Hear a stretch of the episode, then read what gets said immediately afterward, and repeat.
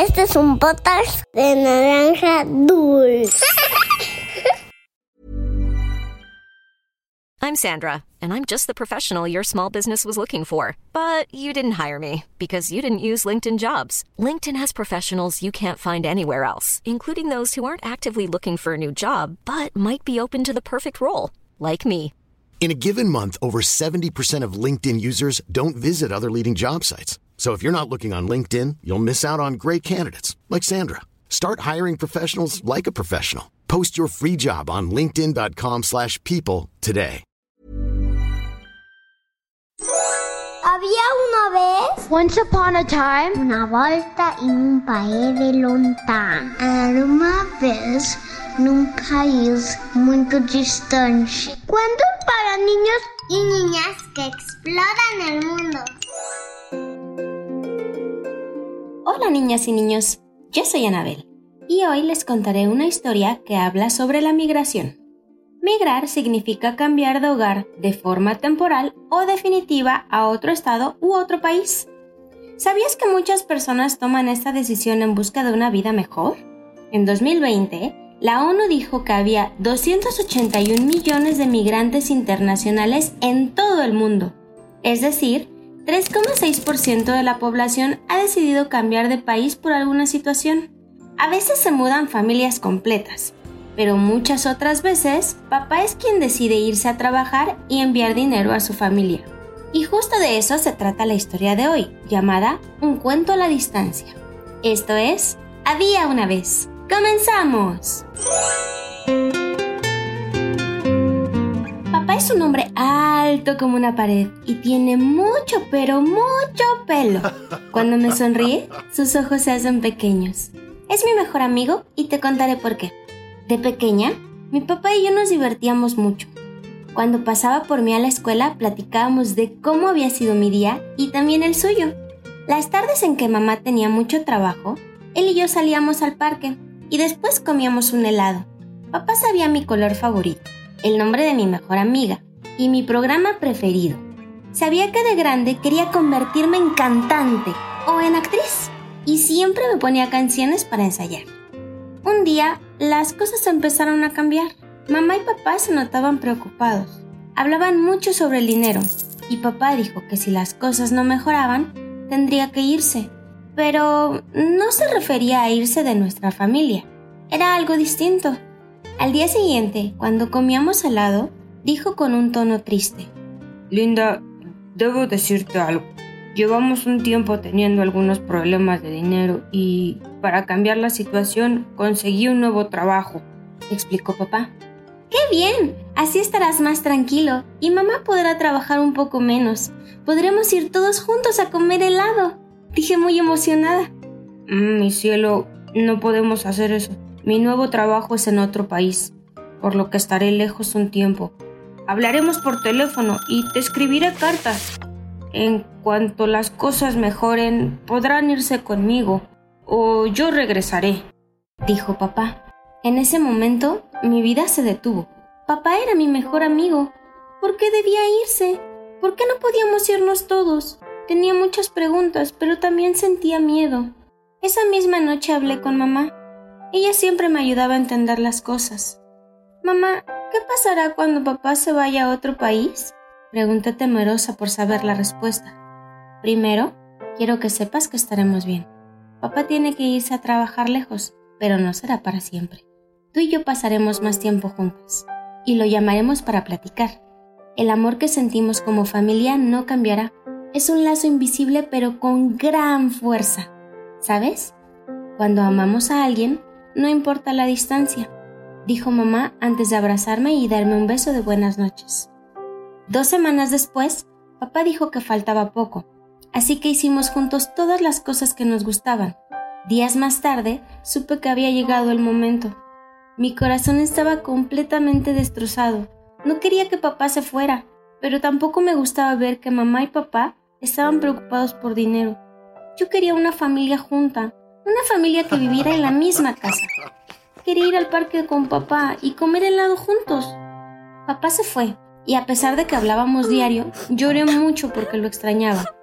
Extrañaba su sonrisa y sus abrazos. Una tarde tocaron el timbre. Era un muchacho que llegó con un ramo gigantesco de flores. Papá no había olvidado mi cumpleaños. Otro día llegó por paquetería una chamarra con una notita que decía, prepárate para el invierno. Papá no había olvidado lo mucho que me molesta sentir frío. Todo esto me ponía súper contenta, porque además nos escribíamos cartas, porque cuando yo era niña no había internet. En esas cartas nos contábamos muchísimas aventuras, pero hubo una que marcó mi corazón. Te la voy a leer. Dice, Hola preciosa, ¿recuerdas que amabas escuchar cuentos antes de dormir? Se me ocurrió una gran idea. En esta carta podrás encontrar dos hojas. En la segunda verás que solo hay un par de líneas. El juego es el siguiente. Empezaré a contar una historia y tú la seguirás. Nos enviaremos esta hoja hasta que yo regrese. Y juntos leeremos el cuento que hemos hecho a la distancia. ¿Qué te parece? Recuerda que te amo y que no importa que estemos lejos, porque estamos juntos en el corazón. Toda gran historia empieza con Había una vez. Papá tenía increíbles ideas. Nuestro cuento era de una familia, pero después apareció un unicornio que sabía magia y tenía un aprendiz. Luego salieron un montón de monos que querían conocer la luna. Y en otro capítulo incluso conocimos a Leonardo da Vinci. Poco a poco construimos un cuento con divertidas historias. Llenamos muchas hojas. Hasta que, al final de una carta, papá decía, y colorín colorado, es momento de que nuestro cuento haya terminado. Regreso a casa el próximo jueves. Al terminar de leer, salté de alegría. Papá estaría de regreso. Yo había crecido mucho y me corté el cabello. ¿Qué tal que no me reconoce? pensé preocupada. Pero mamá sacó todas esas ideas de mi cabeza y juntas nos concentramos en organizar una gran sorpresa. Habían pasado casi dos años y por fin estaríamos juntos otra vez. Cuando papá llegó a la casa, lo recibimos con una gran fiesta. Pero ¿sabes qué fue lo primero que hizo? Sacó varias hojas que se veían dobladas y dijo, ¿Ves todas estas hojas? Son nuestro cuento, pero tú tienes la última. Me gustaría que hoy mismo, terminando la fiesta, nos sentemos a leerlo. ¿Te gustaría? Preguntó con muchas lágrimas en los ojos. Yo también estaba feliz de volver a verlo y también lloré. Nos abrazamos mucho y cuando se hizo de noche, empezamos a leer nuestra fabulosa historia. Y claro, nuestro cuento termina como el de hoy, con un y colorín colorado, este cuento de había una vez ha terminado.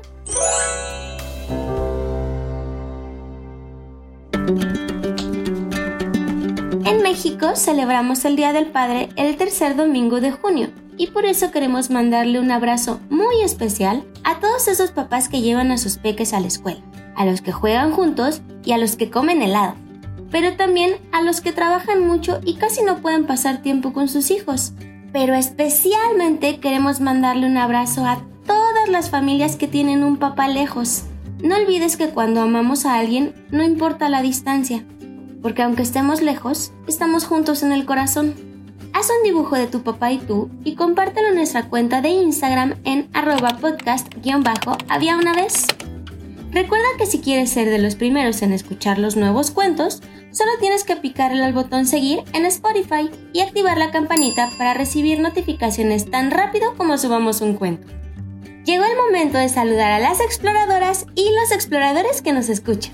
Saludos para Emilio Cisternas de 6 años que vive en Chile. Para Ivana y Sebastián Cervantes de 9 y 6 años de Tuxtepec. Para Nico Pérez de 7 años que vive en Colombia. Un abrazo para Bernardo y Valentina Pérez de 5 y 7 años que viven en Querétaro. Para Franco Burbano de 5 años que vive en Quito, Ecuador. Para Diego y Sofía Aldana de 7 y 8 años que viven en Ciudad de México. Saludos para Gibran Ojeda de 7 años que vive en Guadalajara, México. Para Giselo Laiza de 4 años que vive en Miami. Abrazos para Sara y Andrea Almazán de 1 y 5 años que viven en Ciudad de México para Gabriela Galindo de 3 años que vive en Bogotá, Colombia. Saludos para Iker López de 7 años que vive en Zapopan, Jalisco. Para Valeria Neri de 8 años que vive en Tapachula, Chiapas. Un abrazo para Ayun Díaz de 6 años que vive en Santiago de Chile. Para Elis Elis de 8 años que vive en Mérida. Saludos para Gael Ramírez de 5 años que vive en Perú. Y para Camilo Díaz de 4 años que vive en Ciudad de México. Esto fue Había una vez. Nos escuchamos en el próximo cuento. Bye.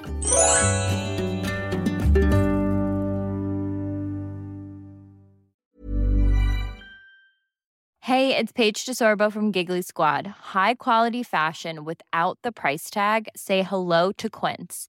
I'm snagging high-end essentials like cozy cashmere sweaters, sleek leather jackets, fine jewelry, and so much more. With Quince being 50 to 80% less than similar brands and they partner with factories that prioritize safe ethical and responsible manufacturing i love that luxury quality within reach. Go to quince.com slash style to get free shipping and 365 day returns on your next order. quince.com slash style